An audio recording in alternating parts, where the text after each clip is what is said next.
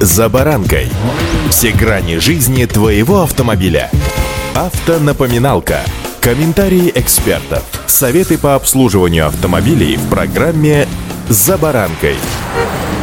Наша жизнь сегодня полна гаджетов, которые ее улучшают. Шаг за шагом, а применительно к автомобилям километр за километром. Сегодня об одном из таких популярных гаджетов, который может упростить жизнь, автомобильную. С вами Забаранка Александр Карпов. Здравствуйте. Автомобильные факты.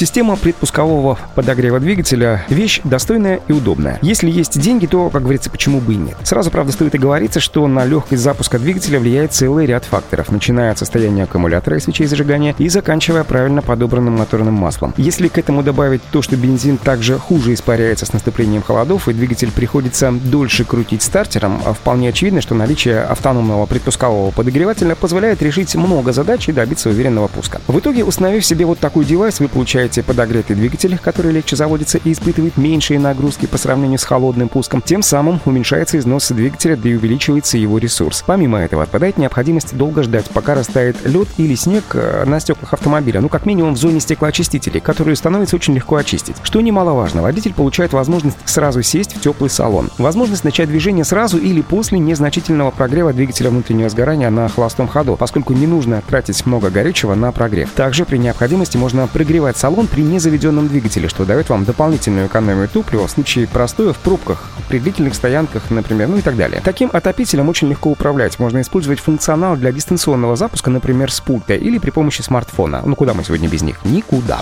Автомобильные факты.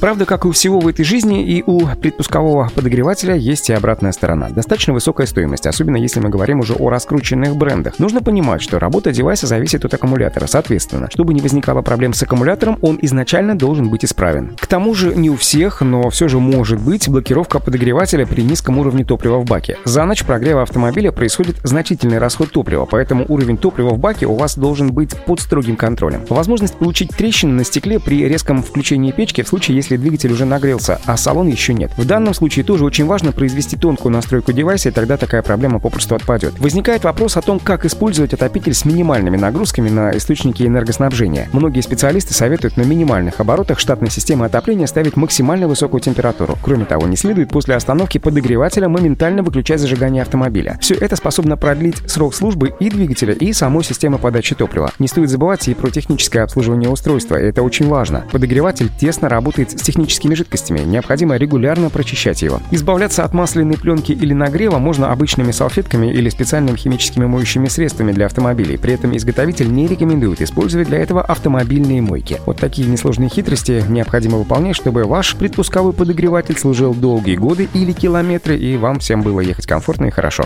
Удачи! За баранкой!